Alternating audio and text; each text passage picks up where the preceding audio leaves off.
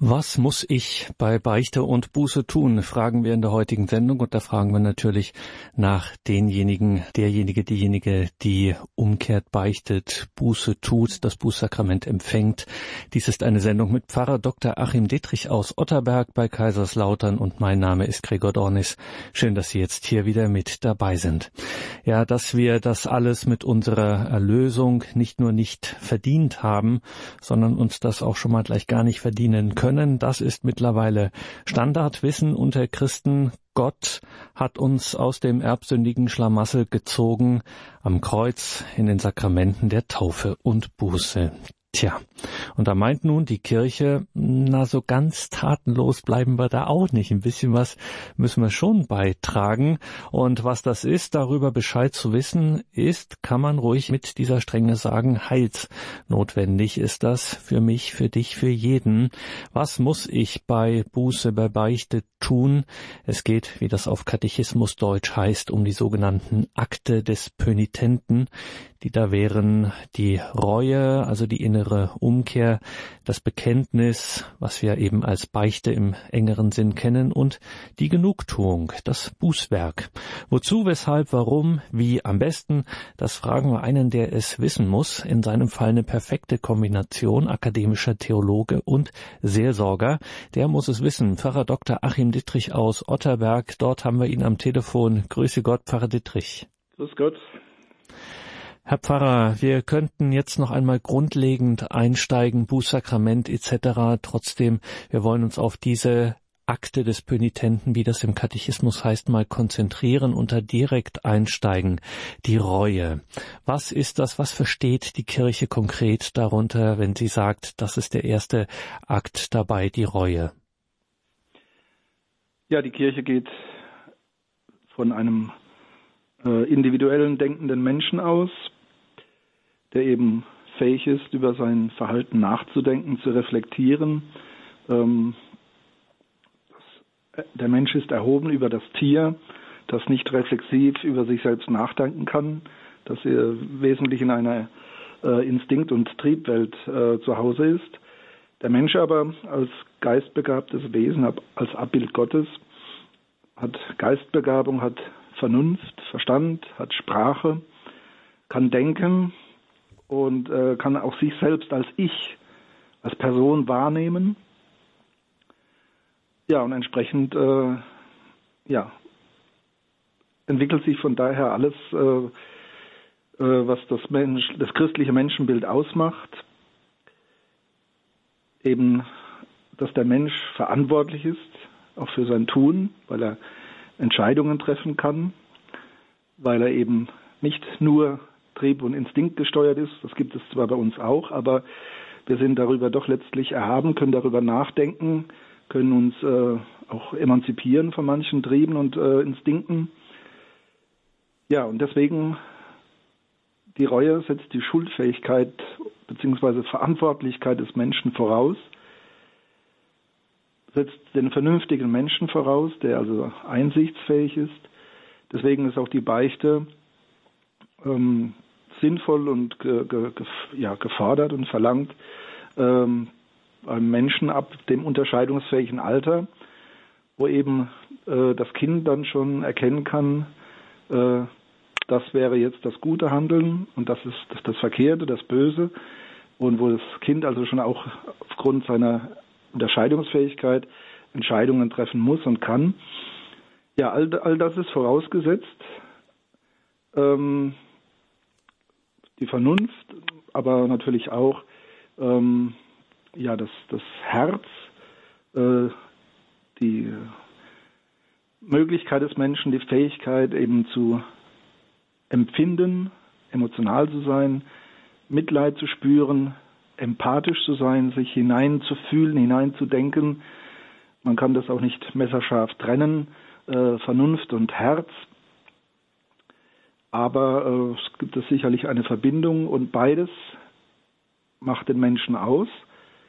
Die Fähigkeit zum Fühlen, und zwar jetzt nicht nur dieses sensorische über die Nervenzellen, sondern auch dieses vom Herzen her, äh, das letztlich auch befähigt zur Liebe, Liebe wahrzunehmen und auch wieder zu lieben. Alles das ist Voraussetzung dafür, dass man so etwas wie Reue empfinden kann, dass Reue überhaupt möglich ist. Die Reue, ja, braucht das Denken und das Fühlen. Sie muss über ihre Taten, also der, der Mensch, der über sich nachdenkt, der muss seine Taten betrachten und muss sie einordnen. Dazu braucht es äh, das Gewissen. Dazu braucht es die Kenntnis auch äh, von Gut und Böse. Das Gewissen ist hierbei ein, eine Hilfe, ein von Gott gegebener Kompass. Aber es braucht eben auch ja, eine, eine Bildung von Herz und Verstand, was rechtes Handeln ist. Wir haben das eben nicht einfach alles instinktiv in uns, dass wir sofort wissen, gut und böse, sondern das Gute und das Böse ergibt sich im Hinblick auf Gott, der Quelle alles Guten, der Liebe schlechthin. Ja, und der Mensch ist fähig zu erkennen, ob er gut oder böse gehandelt ist, nicht aus eigener Macht, sondern weil Gott ihm das offenbart und im Glauben, in der Offenbarung des Evangeliums äh, und in der Gemeinschaft der Kirche wird das Gewissen, wird die Fähigkeit, sein Verhalten zu betrachten und zu bewerten, gestärkt und ja zur Fülle gebracht. Und wenn das alles geschieht, dann können wir erkennen, ob unser Handeln gut oder böse war. Und dann sind wir auch, wenn wir das erkennen, ich habe falsch gehandelt, absichtlich falsch äh, gehandelt, ich habe mich selbst getäuscht oder ich war träge oder wie auch immer dann die Verfehlung aussieht, ja, dann spüren wir dieses Ungenügen, wir erkennen die Falschheit unseres Verhaltens und das ist dann Reue. Reue, die uns aber nicht einfach so zufliegt. Es gibt eine gewisse Grundreue, von, die vom Gewissen herkommt, aber das Gewissen kann man auch relativ ja, tief vergraben oder abstumpfen, sodass es kaum noch äh, sich Gehör verschaffen kann. Die Reue setzt auch voraus, dass wir dem Raum geben, der Selbstbetrachtung, der Bewertung unserer Taten. Also so viel kann man, Pfarrer Dittrich, jetzt schon sagen. Auch hier gilt ein altes Prinzip des geistlichen Lebens. Wie Sie gesagt haben, das fliegt einem nicht einfach so zu, sondern das muss durchaus in einer gewissen Hinsicht geübt werden. Ja. Also das ist äh, eine lebenslange Schule eigentlich. Äh, das äh, Aufmerksame, dass man aufmerksam ist oder achtsam, wie es heute so schön heißt, und zwar auf das, was um mich herum geschieht, auf meine Mitmenschen, aber eben auch auf, auf mich selbst. Und ähm, die, ja, die Versuchung ist natürlich, dass man schön über die Oberfläche gleitet und äh, solange man immer irgendwie weiterkommt, äh, alles links liegen lässt und nicht weiter drüber nachdenkt. Aber ähm, das geht in der Regel nicht sehr lange gut, weil dann die gemachten Fehler oder auch das äh, schlechte oder sündhafte Verhalten sich auswächst und dann ja, das Leben durcheinander wirft und einen auch dann wirklich mehr und mehr trennt von Gott. Und ähm, deswegen gelingt das eben nicht, dass man schön an der Oberfläche bleibt und dann irgendwie halt so durchs Leben gondelt. Deswegen ist es notwendig, dass eigentlich jeder Mensch ja sich sein Gewissen erforscht. Das ist also ein wesentliches Motiv äh, im Hinblick auf die Erweckung von Reue, dass ich mein Gewissen erforsche, mein Verhalten prüfe und ähm, ja, auch, ich meine, der absolute Grundsatz ist natürlich, dass ich gut sein möchte. Das ist natürlich die Grundentscheidung, dass ich Gott entsprechen möchte, seiner Liebe, seiner Ordnung, seiner Wahrheit, dass ich die erkennen möchte und entsprechend leben möchte. Wenn ich äh, dazu Nein sage, dann äh, verunmöglicht sich auch die Reue. Aber wenn ich das, wozu Gott mich eigentlich geschaffen hat, nämlich als sein Abbild und in entsprechend zu ihm, zu seiner Liebe, zu seiner Wahrheit leben möchte und dann entdecke, welche Defizite da sind, mein Ungenügen, mein Fehlverhalten, und dann kommt die gute Reue, das gibt also man spricht auch von zwei Arten Reue, dann kommt diese Reue äh, aus der Liebe heraus, dass man einfach in der Liebe entdeckt, Gott gibt mir so viel und äh, ja, ich nehme vieles gar nicht an oder mache nichts daraus oder ähm, verweigere mich, bin blockiert, will nur das eigene, will meinen Willen nicht in Einklang bringen mit dem Willen Gottes. Also das ist diese Reue aus der Liebe heraus. Das ist also die edelste Form. Gibt auch eine andere Form, äh, eben die Reue aus der Angst heraus, ähm, die anfanghaft auch hilfreich ist.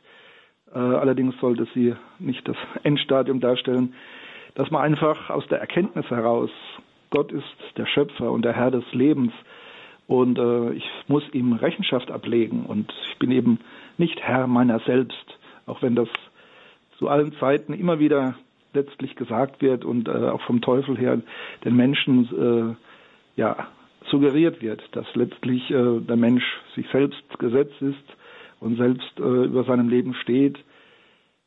Wenn ich erkannt habe, dass ich eben Gott Rechenschaft ablegen muss, also nur als Erkenntnis, noch ohne die Liebe, dann ist das schon ein, ein Anfang und eine Reue, die aus einer gewissen Furcht hervorgeht. Also ich muss nach Gottes Ordnung leben, damit ich nicht seiner Strafe verfalle. Ähm, erkennt das die Kirche grundsätzlich an als Reue, nicht als hohe Form, nicht als letztlich ausreichende Form, aber anfanghaft doch als eine äh, genügende Form, äh, um auch eine Lossprechung zu erhalten, als ein Schritt auf dem Weg der Gnade, der dann hinführen soll natürlich zu einem Leben aus der Liebe heraus, aus der Erwiderung der Liebe Gottes, die dann zu dieser höheren und äh, edleren Form der Reue führt. In dieser Sendung sprechen wir über die, wie das im Katechismus heißt, Akte des Pönitenten, also das, was ich bei der Umkehr, bei der Beichte und dann beim Empfang des Sakramentes der Buße tun muss. Da kennt die Kirche so drei Etappen, nämlich die Reue, dann das Bekenntnis, also was wir im engeren Sinn Beichte nennen, und dann gibt es auch noch ein Bußwerk. Gerade sind wir bei der Reue. Pfarrer Dittrich merkt man auch wieder, die Kirche kennt uns doch sehr gut. Also sie weiß sehr wohl, es gibt so eine vollkommene Reue, eine Reue aus Liebe zu Gott und dann gibt es eben auch eine, die ist nicht ganz so vollkommen, nämlich die einfach schlicht aus Furcht, die sogenannte Furchtreue, aber auch die ist letztlich eine hinreichende Voraussetzung dafür, ähm, dass man umkehrt und dann schließlich auch das Bußsakrament empfängt. Ein Stichwort ist bei Ihnen jetzt schon gefallen, nämlich das Erforschen des eigenen Gewissens. Die Gewissenserforschung ist ein feststehender Begriff in der katholischen Kirche. Was ist das? Ja, das Gewissen ist ein sehr hoher Wert, eine Gabe Gottes an jeden Menschen als Geschöpf, ähm, aber nicht so im Sinne von einem von einer fertigen Sache, die im Menschen liegt, sondern es ist so eher, wie gesagt, ein Kompass, also eine, ein, ein Bezugspunkt, ein von der Schöpfung her gegebener Bezugspunkt des Menschen zu Gott, ähm, der jeden Menschen, auch unabhängig jetzt von, von Glaube und Konfession, äh, qua Geburt befähigt, äh, das, die Wahrheit und das Gute zu erkennen und auch einen gewissen Antrieb, äh, danach leben zu wollen. Wir haben ja das hohe Gut der Gewissensentscheidung. Das ist also das Innerste des Menschen, quasi, wo er wirklich vor Gott und der Wahrheit ist und da seine Entscheidung treffen muss. Es wird zwar heute manchmal etwas äh, falsch äh, angebracht, also es gibt gewisse Dinge, da gibt es keine Gewissensentscheidung, sondern das ist, das ist objektiv Gottes äh, Schöpfungsordnung und da kann ich nicht mein subjektives Gewissen dagegen stellen. Ich kann das zwar meinen, aber sachlich äh, geht das nicht. Es gibt aber natürlich viele Dinge, wo äh, der einzelne Mensch seine subjektiven Entscheidungen treffen muss, also wo eben Spielraum ist für individuelle Entscheidungen. Also es gibt einen objektiven und einen subjektiven Bereich, auch im Bereich der Schuld äh, und des Versagens, der Moral. Da gibt es gewisse Dinge, die sind eben gesetzt als objektive Ordnung. Äh, und wenn ich diese Ordnung kenne und erkannt habe, dann muss ich hier auch entsprechen. Aber es gibt eben auch Dinge, äh, da ist es eine Frage der Abwägung. Äh, was ist da jetzt richtiges Handeln? Da gibt es manchmal viele Gründe und Motive und Motivationen. Und das sind dann auch teilweise sehr ja, private Dinge, wo eigentlich ein Außenstehender nicht reinguckt. ja, wo man vielleicht sich selbst erstmal klar darüber werden muss, was hat mich da eigentlich geritten, was ist da mein Antrieb. Ähm, also sich selbst zu erkennen, äh, die eigenen Antriebe und äh, Absichten, Intentionen, all das zu erforschen und zu erkennen, das ist eben äh, letztlich nur mir persönlich möglich im Rahmen der, des, der objektiven Sittenordnung und äh, der Gebote Gottes. Aber wie gesagt, das ist nur, das sind nur gewisse Leitplanken und gewisse Pfosten, die da stehen. Aber da ist viel Raum dazwischen, wo ich mich als Subjekt, als Person äh, bewegen und auch entscheiden muss. Und wie ich mich entscheide und warum ich was mache, ähm, das weiß nur Gott und ich letztlich. Ähm, der äußere Anschein kann manchmal völlig trügen. Also kann jemand ein, ein äh, vermeintlich super guter Mensch sein, der also Unsummen spendet und äh, in der Suppenküche hilft und, und, und. Aber wenn seine inneren Antriebe falsch sind, wenn das nur eine Art altruistischer Ruhmsucht ist ähm, und eben nicht auf die Liebe Gottes und die Liebe zu Mitmenschen zielt, ja, dann kann das also auch äh, wertlos sein oder sogar böse sein. Ähm, das weiß aber nur Gott und der einzelne Mensch. Das ist also dieser Bereich des Inneren, äh, des Gewissens, ja, ein, ein innerer Bereich, wo ich alleine vor Gott stehe und ähm, ja, wo, wo klar wird, warum habe ich was getan. Ich meine, der Mensch ist da auch teilweise überfordert, weil er nicht immer in die Tiefe seines eigenen Ichs schauen kann. Das sind also viele Winkel wohl im menschlichen Herzen, wo wir selbst gar nicht richtig reinschauen. Äh, aber in, in der, im Licht der Liebe und Wahrheit Gottes ist das möglich, also sich da wirklich tiefgehend zu erforschen. Und zwar streng, dass man der Wahrheit verpflichtet ist, aber eben auch liebevoll und barmherzig, weil es ja um, ja, um Heilung geht, um Wachstum in der Liebe, nicht um Aburteilung, sondern dass man ja mit Gott ins Reine kommt, dass man im Guten weitermachen kann, Fehler, Vergehen ja, überwindet, ablöst und eben einen, einen Neuanfang mit Gott macht. Und deswegen ist die Gewissenserforschung unerlässlich. Ähm, natürlich ist es so, dass die äh, verschiedenen Menschen auch von der Altersgruppe her, ich denke jetzt an Erstkommunionkinder, Firmlinge, an Erwachsene, alte Menschen, ähm, oder auch von der Intelligenz her oder andere Umstände, äh, ja, dass da die Kirche auch immer Hilfen gegeben hat, also Beichtspiegel und äh, anderes, auch die Lektüre der Heiligen Schrift.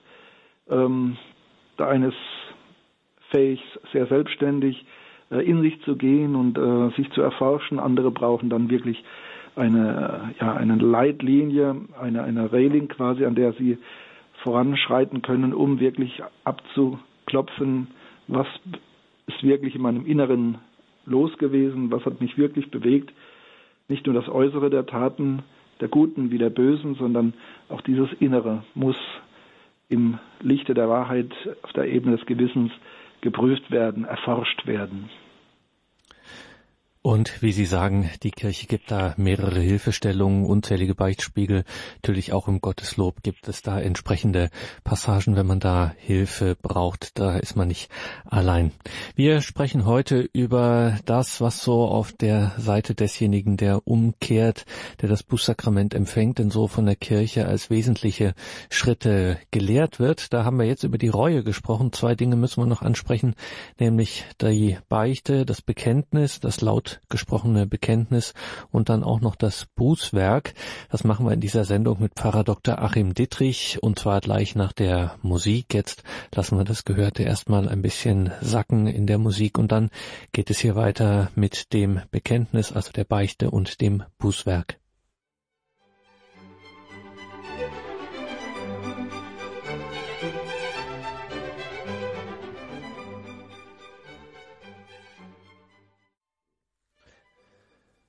In der heutigen Credo-Sendung bei Radio Horeb und Radio Maria geht es um das Sakrament der Buße und was denn auf Seiten desjenigen, der dieses Sakrament empfängt, denn so alles von der Kirche gefordert wird, was äh, da so dazugehört. Wir haben zunächst mit unserem heutigen Referenten Pfarrer Dr. Achim Dittrich über die Reue gesprochen, von der Gewissenserforschung, davon, wie es eben auch zum Beispiel eine vollkommene Reue gibt aus Liebe und dann eine, wie die Kirche das nennt er unvollkommene, nämlich einfach aus Furcht. Und dass das Ganze eben dazu dient, diese Reue, diese Gewissenserforschung und die ganze Umkehr eben, um in der Liebe zu wachsen, um die Barmherzigkeit Gottes zu erfahren. Und da sind wir, Pfarrer Dietrich, jetzt bei einem Problem, das immer wieder auftaucht, immer wieder benannt wird, nämlich die Beichte. Also, dass diese Reue, auch wenn sie innerlich so sehr vollkommen ist, ähm, wirklich auch aus Liebe dann geschieht. Und wenn ich mich ja freue über die Barmherzigkeit Gottes, dankbar bin dafür, dafür, dass er mir vergibt.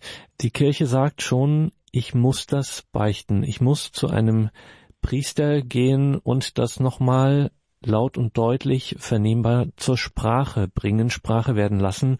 Warum ist das eigentlich so? Warum legt die Kirche da so einen Wert auf nochmal das gesprochene Bekenntnis? Ja, das ist letztlich eine, eine Grundbedingung des Menschlichen, dass der Mensch A nie für sich alleine existiert, sondern wesenhaft verwiesen ist auf das Gegenüber, das Dialogische, und er ist das sprechende Wesen.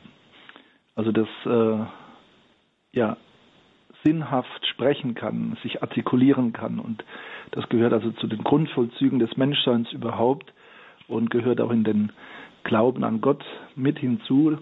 Gott spricht zu uns. Äh, Jesus Christus selbst ist das Wort Gottes. Wir sind Hörer des Wortes und äh, fähig, aber auch Antwort zu geben. Und ähm, das ist bei unserer ganzen, bei unserem ganzen Glaubensgeschehen in der Kirche, im Gottesdienst, in den Sakramenten ist immer äh, eben nicht nur Zeichen, nicht nur äh, irgendeine Handlung, sondern immer das Wort, und zwar das gehörte wie das beantwortete Wort äh, wesentlich. Und deswegen kann das auch in der Beichte äh, nicht fehlen. Es ist ganz wesentlich, dass der Mensch eben ausspricht, was er erkannt hat, äh, was nur gedachter Sinn oder Gedanke ist, ähm, das ist noch eine, nur eine halbe Wirklichkeit. Volle Wirklichkeit wird etwas erst, wenn ich es ausspreche und einen Hörer habe.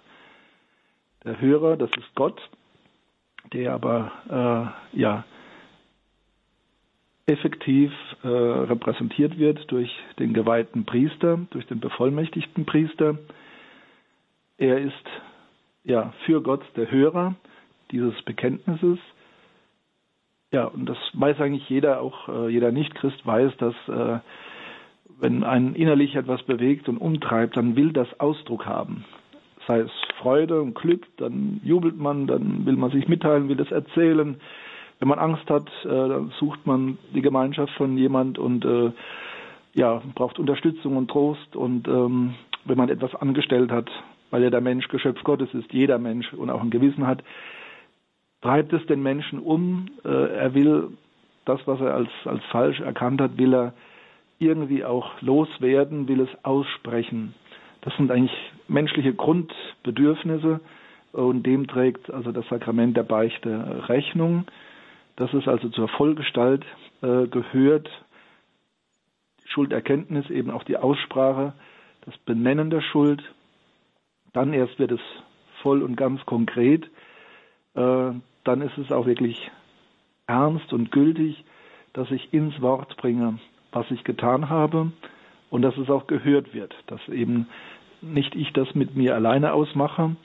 Ähm, der Punkt ist ja auch, dass ich äh, nicht wirklich abschließend beurteilen kann, ob ich äh, richtig bin in meiner Erkenntnis. Also ähm, es ist eben nicht nur einfach ein stummes Zuhören eines Priesters und dann gibt er seinen Segen noch dazu, sondern der Priester muss ja mit Verstand zuhören, äh, muss das Bekenntnis annehmen und äh, muss im Prinzip auch äh, klären, also sich vergewissern, dass Reue da ist, also die Erkenntnis und die Reue und auch der Wille äh, zum zum, zur Verhaltensänderung und zur Genugtuung.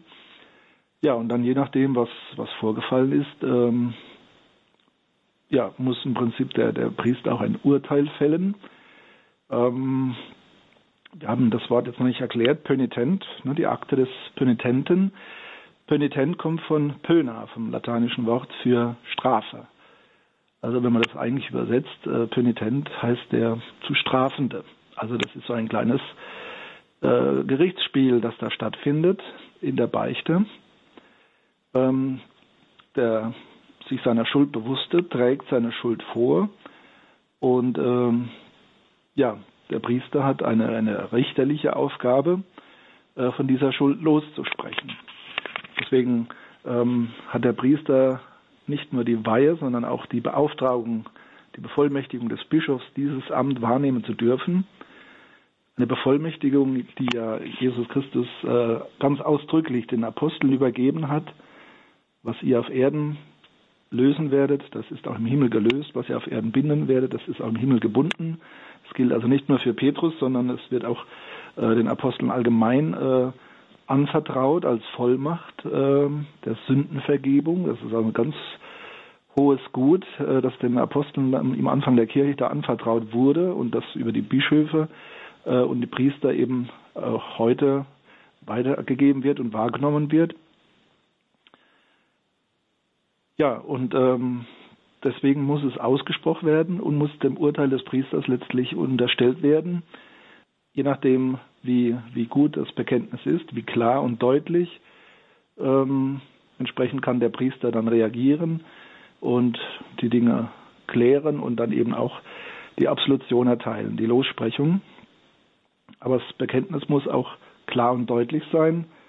Ähm, Gibt es bei Shakespeare die schöne Stelle, wer in Rätseln beichtet, wird auch in Rätseln losgesprochen.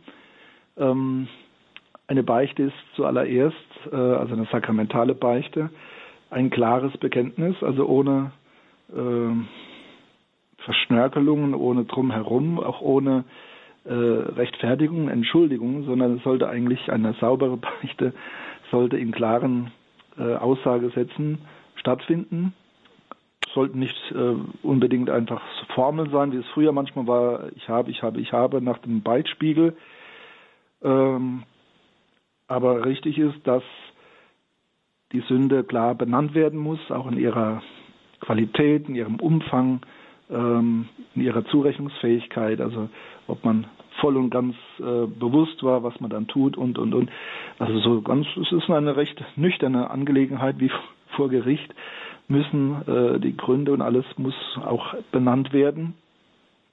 Man sollte es eigentlich also äh, nicht ja über Gebühr verkürzen, aber auch nicht über Gebühr äh, ausbreiten. Also es ist schon eine gewisse Anstrengung, äh, ordentlich zu beichten, ordentlich vorzutragen. Und äh, wenn es zu, zu wenig ausführlich ist, meldet sich der Priester schon und sagt, das ist aber jetzt noch unklar. Ähm, wenn es um den, den Sachverhalt geht, den der Priester bewerten muss.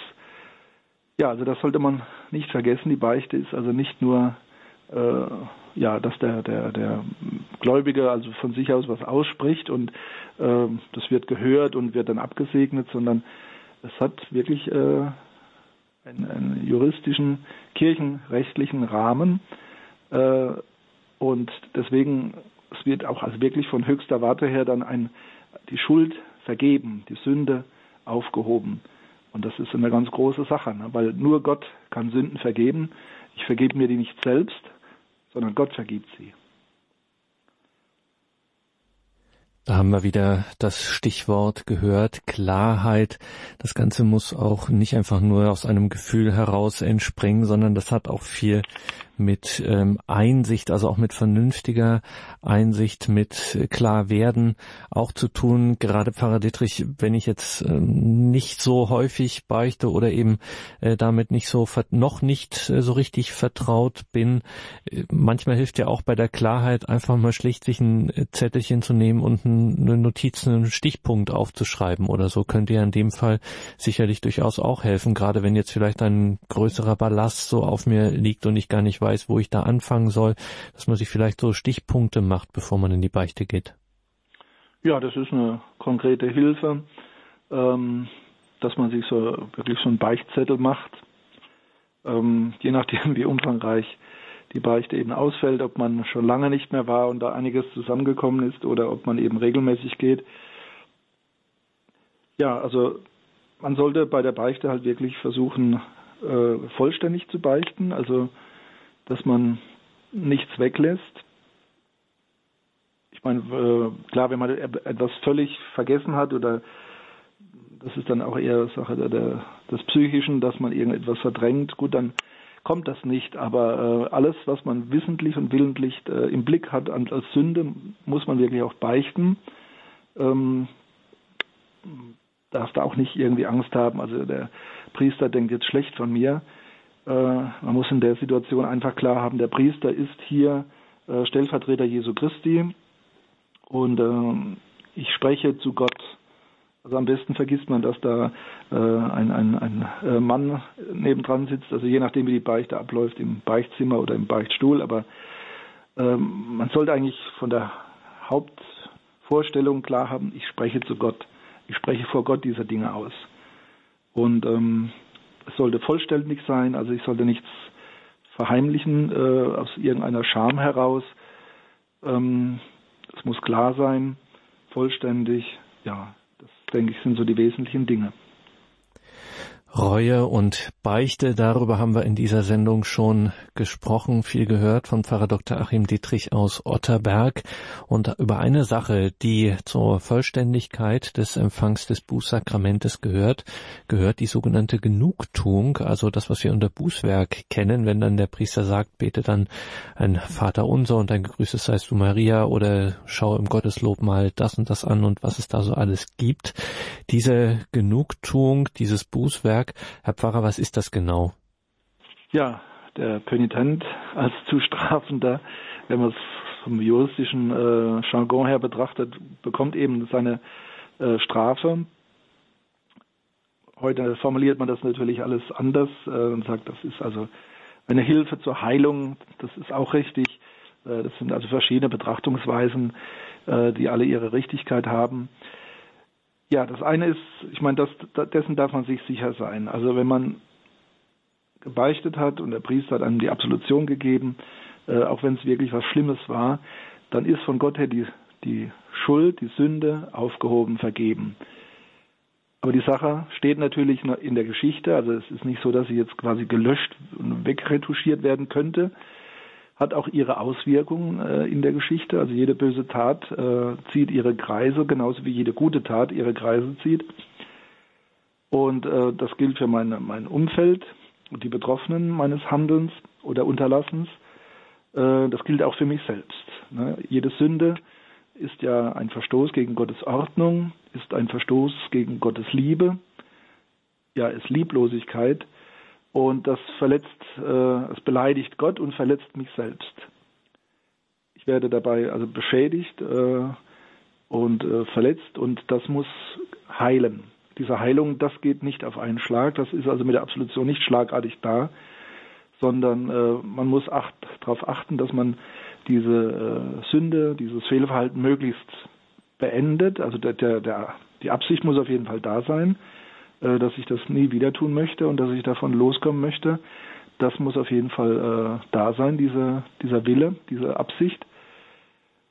Das ist das eine. Und dann ähm, die vorhandenen Verletzungen müssen eben auch geheilt werden. Und dazu braucht es Heilhandlungen, da braucht es auch Zeit dazu.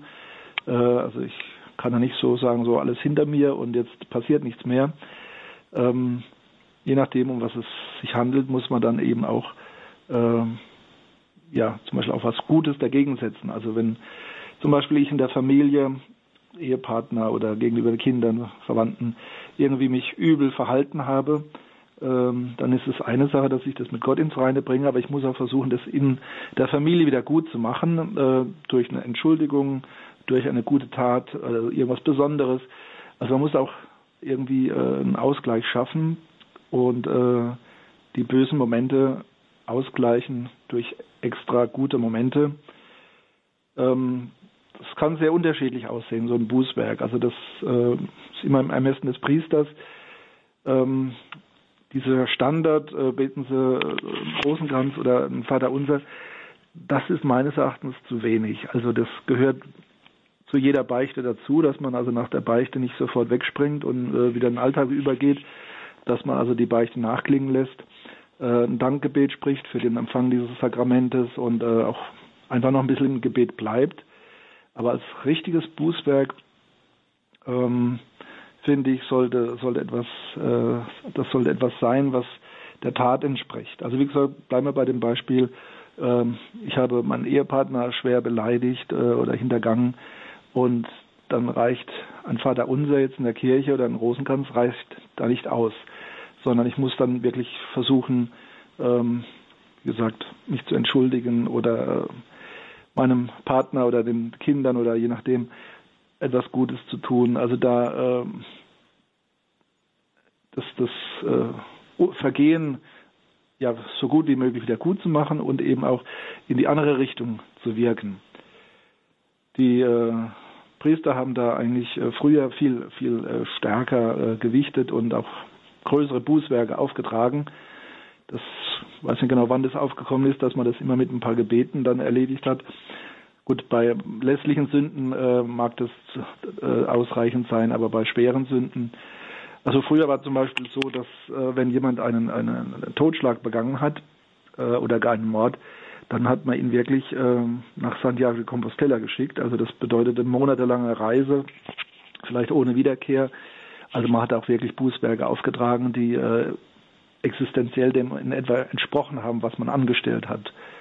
Und ähm, ja, das ist eigentlich dann auch vom Gerechtigkeitsempfinden, von dem persönlichen, äh, glaube ich, angebracht. Man hat schon ein Gefühl dafür, äh, was man angestellt hat, was für ein Schaden entstanden ist. Und ähm, ja, ich glaube, das ist auch ein natürliches Bedürfnis, wieder Gutmachung leisten zu wollen. Gott braucht es nicht, aber für unsere menschliche Ordnung ist es nötig und auch für die Heilung des Seelischen.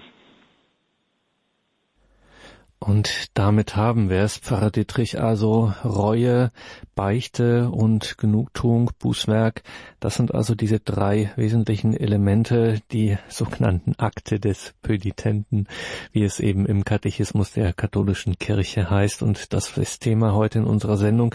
Jetzt haben wir sehr viel gehört, sehr viel Information, ein kleiner Crashkurs sozusagen, Bußsakrament, Akte des Pönitenten, um dieses nochmal zu sagen. Und jetzt, liebe Hörerinnen und Hörer, sind natürlich Sie dran, hier sich in der Sendung einzubringen, wenn Sie Nachfragen haben, wenn Sie mit Pfarrer Dietrich ins Gespräch kommen möchten. Jetzt schalten wir die Leitungen frei. 089 517 008 008 ist die Telefonnummer, die Sie dafür anrufen müssen. 089 517 008 008, eine deutsche Telefonnummer. Immer wieder betont eine deutsche Telefonnummer, was nicht heißt, dass Sie nicht auch außerhalb von Deutschland hier anrufen könnten, dann müssen Sie halt die deutsche Vorwahl ähm, mitwählen, die 0049 und dann geht es direkt weiter mit der 89517 008 008. Die Akte des Pönitenten, die Reue, die Beichte und das Bußwerk. Darum geht's heute in dieser Sendung mit Pfarrer Dr. Achim Dittrich. Mit ihm können Sie gleich nach der Musik dann sprechen. Die Leitungen sind jetzt frei 089 517 008 008.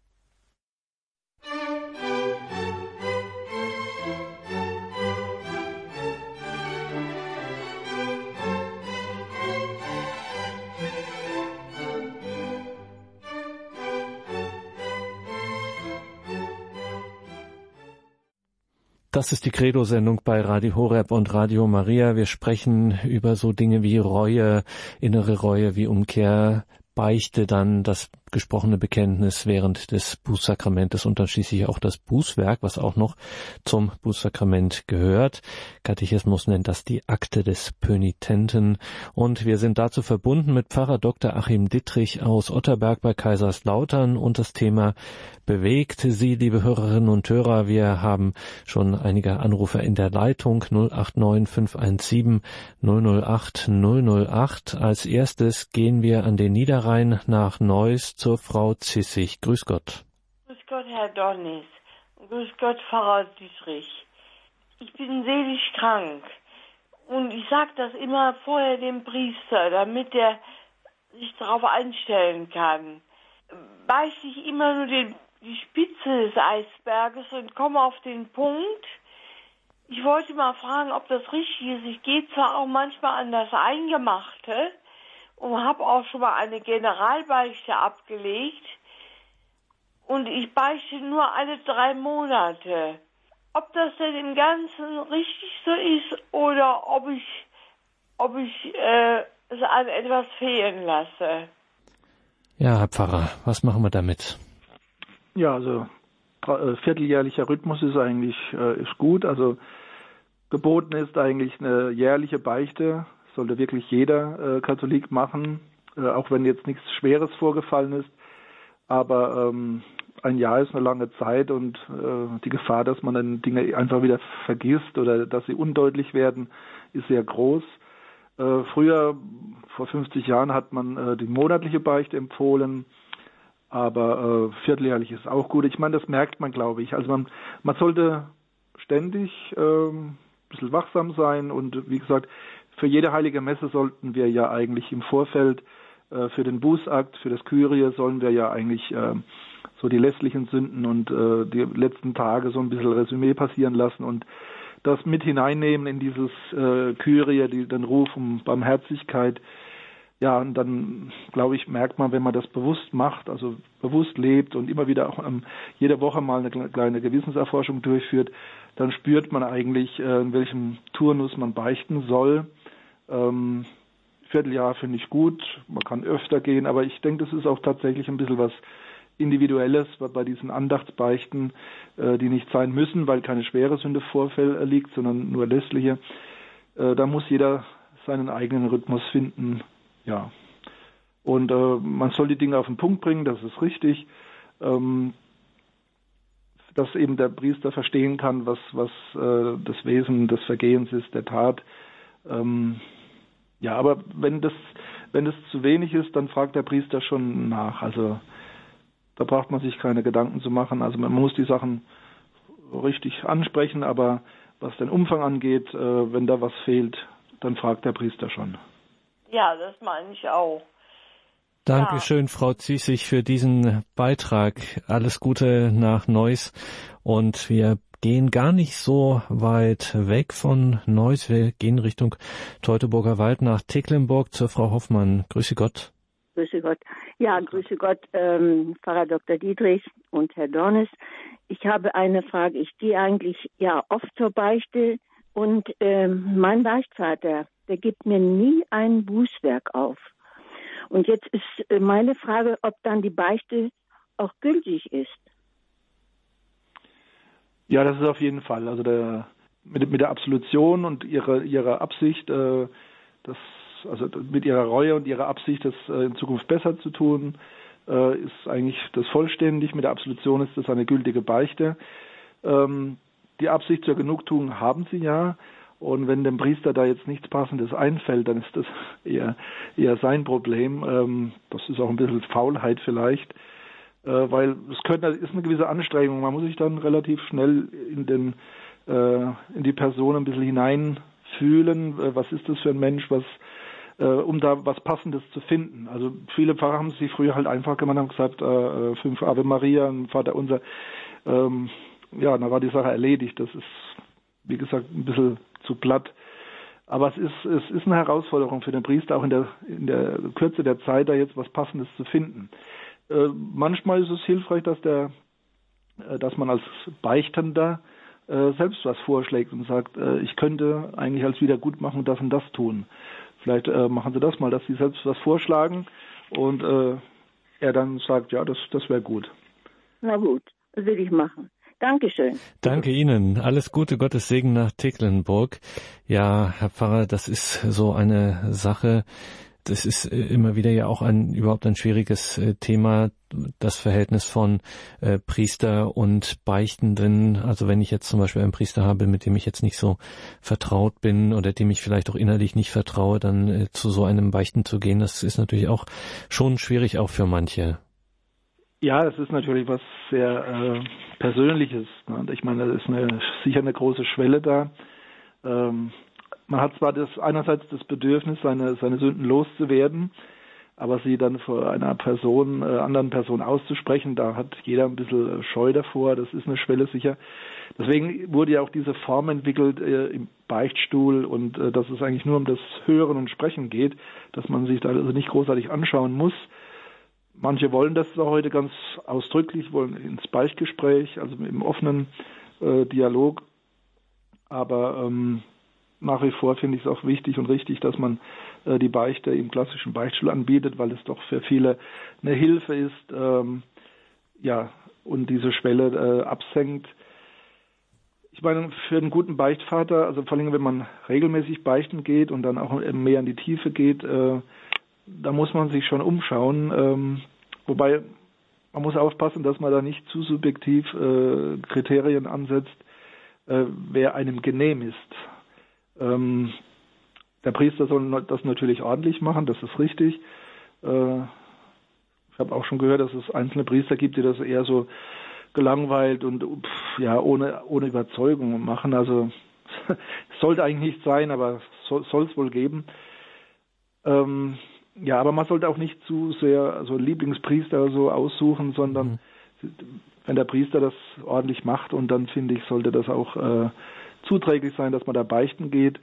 Ähm, wie gesagt, es hat ja auch eine objektive Form. Also es ist jetzt nicht einfach nur was anderes ist, wenn ich jetzt geistliche Begleitung möchte. Da, ja, da ist das wichtig, dass so ein bisschen die Chemie stimmt, dass man, äh, dass man sich wohlfühlt bei dem Priester. Bei der Beichte finde ich, äh, sollte das nicht sofort im Vordergrund stehen, sondern da geht es wirklich um meinen Text, den ich Gott vortrage, mein Bekenntnis und die Absolution. Wird ja auch oft empfohlen, ist ein bisschen Streitthema auch am ganz am Rande, aber wird ja auch oft gesagt, ähm, vielleicht äh, den geistlichen Begleiter nicht zum Beichtvater machen. Das ist auch eine Möglichkeit, mhm. ja. Weil es, da verschwimmen so ein bisschen die, die Formen. Ne? Mhm. Wir haben einen Anrufer, eine Anruferin, äh, die anonym bleiben möchte oder der anonym bleiben möchte. Grüß Sie Gott, jetzt sind Sie auf Sendung. Guten Abend, Hallo. grüß Gott. Hallo. Ja. Wir hören Gott. Sie. Ja, und zwar ging es darum, wie oft man beichten soll.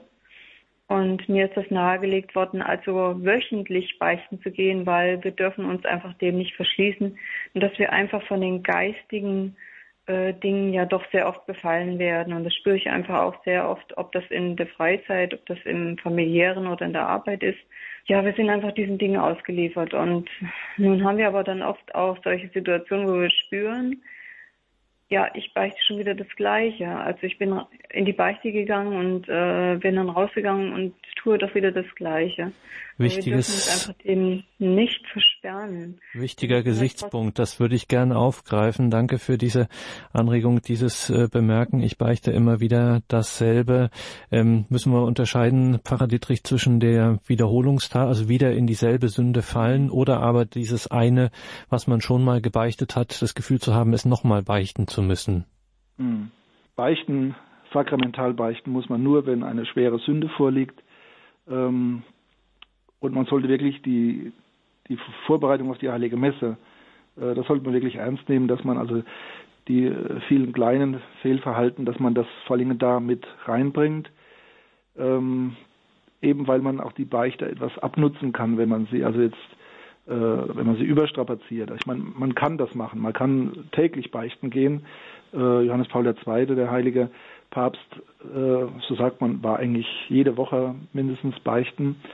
Das kann man machen, aber ähm, es, es, ist auch möglich einfach, dass man äh, eine, eine gläubige Zwiesprache hält, was die, die Kleinigkeiten angeht. Und ähm, was die Wiederholung des zu Beichtenden angeht, also wenn das jetzt eine Einzeltat war, ähm, die nicht wiederholt wird, und dann ist die wirklich, dann ist die vergeben. Ich kann zwar mir Gedanken machen, wie kann ich äh, die Folgen dieser Sünde gut machen äh, und wie kann ich das, äh, ja, kann manchmal sehr langwierig sein, wenn da was Schlimmes vorgefallen ist. Aber ich brauche Gott und ich darf Gott auch nicht äh, um die Vergebung äh, zweitmalig bitten. Das wäre ein Mangel an Vertrauen. Das äh, würde eigentlich in Abrede stellen, dass, dass Gott mir vergeben möchte. Was anderes ist natürlich, wenn ich in ein sündiges Verhalten immer wieder zurückfalle. Dann muss ich das auch immer wieder bringen und muss auch jedes Mal wieder äh, sagen, ja, es ist falsch und ich will es in Zukunft nicht mehr tun, auch wenn ich weiß, dass ich schwach bin und äh, die Wahrscheinlichkeit, dass ich in dieses Verhalten zurückfalle, hoch ist.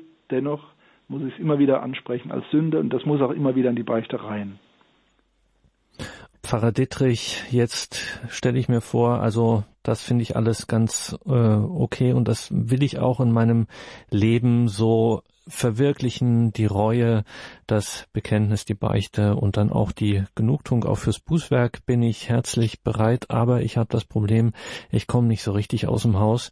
Ähm, es fällt mir schwer, in die nächste Kirche, geschweige denn der nächste Priester ist mittlerweile ähm, vom äh, in einem pastoralen Raum so weit weg, dass ich dann kaum hin kann und er so viel um die Ohren hat, dass er kaum es schafft, zu mir zu kommen. Was ist denn in so einem Fall? Ja, ne, nehmen wir mal die Situation so an, äh, dann äh, gilt äh, von der Kirche her die, die Ordnung, dass man also dann äh, mit sich selbst, also mit, mit Gott alleine dann ins Reine kommen muss. Ist, glaube ich, in Deutschland jetzt nicht wirklich der Fall, äh, aber es gibt natürlich Umstände in der Geschichte und weltweit, wo es einfach unmöglich ist zu beichten, weil also absolut weit und breit kein Priester vorhanden ist. Ähm, in der Sowjetunion früher war das im Ostblock war das ein großes Problem. Dann äh, ist es äh, zureichend, wenn ich also Gott meine Sachen vortrage und ähm, aber natürlich mit dem Wunsch, dann, wenn es sich ergibt, es in einer sakramentale Beichte, äh, sakramentalen Beichte nachzuholen. Äh, was jetzt unsere pastorale Situation in Deutschland angeht, finde ich, man muss die Priester fordern. Ähm, also wir, wir werden auch gern gefordert. Also äh, wir haben zum Beispiel ein, also bei uns in diesem, dieser Großpfarrei ein, ein Notfallhandy. Äh, da kann man also Tag und Nacht anrufen. Es ist einer der drei Priester, ist immer, äh, hat immer das, dieses Notfallhandy und ähm, ja, wenn jemand beichten möchte, dann kommen wir natürlich auch zu dem zu Hause, wenn der äh, immobil ist und krank ist und aber das wird nicht in Anspruch genommen und äh, gut, manchmal ist es tatsächlich Rücksichtnahme, man will den Pfarrer nicht äh, nicht belasten, aber für das sind wir eigentlich zuallererst da, also dass wir die Sakramente spenden und dafür würde ich also alle Verwaltungsarbeit im Büro sofort liegen lassen, wenn jemand sagt, ich bin schwer krank, ich kann nicht aus dem Haus und ich möchte dringend beichten, dann ist das, äh, hat das Vorrang. Also das sollte man als Gläubiger auch wirklich diese Rechte beanspruchen und äh, die Priester kommen dann auch. Also ich kann mir nicht vorstellen, dass ein Priester sagt, äh, nee, keine Zeit, keine Lust. Also Wunderbar. Dann haben Sie es gehört, liebe Hörerinnen und Hörer, nehmen Sie das in Anspruch. Sie haben tatsächlich ein Recht darauf. Und hier geht es um ganz, ganz wesentliche Dinge und nicht einfach nur um einen äh, Zeitvertreib oder um die Besserung des Befindens, sondern wie wir in dieser Sendung ja nun mehrfach und intensiv vernommen haben, es geht um unsere Beziehung zu Gott und unser Leben, um alles. Das war eine Sendung über die sogenannten Akte des Pönitenten, also über die Reue, über das Bekenntnis in der Beichte und auch die Genugtuung, das Bußwerk, was einem im Rahmen des Bußsakramentes dann auch auferlegt wird. Diese Sendung gestaltete Pfarrer Dr. Achim Dittrich. Er war heute unser Gast. Er ist Pfarrer in Otterberg bei Kaiserslautern. Das ist im Bistum Speyer. Liebe Hörerinnen und Hörer, natürlich gibt es davon CD und Podcast. Wie das alles geht, steht auf horeb.org. Die Telefonnummer vom CD-Dienst und Hörerservice, unsere Servicenummern bei Radio Horeb, gibt es natürlich auch auf diesem gedruckten Monatsprogramm, das Sie vielleicht bei sich zu Hause haben. Danke Ihnen allen fürs Dabeisein. Wir schalten schalten jetzt aus dem Bistum Speyer schalten wir nach Tirol, gehen ins Zillertal zu Dekan Ignaz Steinwender in Zell am Ziller. Mit ihm beten wir um 21.40 Uhr die Komplett, das Nachtgebet der Kirche. Mein Name ist Gregor Dornis. Ihnen allen viel Freude hier im weiteren Programm und gottesreichen Segen. Und damit gehe ich auch jetzt nochmal zu Pfarrer Dietrich. Danke Ihnen, Herr Pfarrer, für diese Sendung, dass Sie hier Rede und Antwort standen, uns dahin geführt haben und und natürlich bitten wir Sie auch heute zum Abschluss dieser Sendung um den Segen.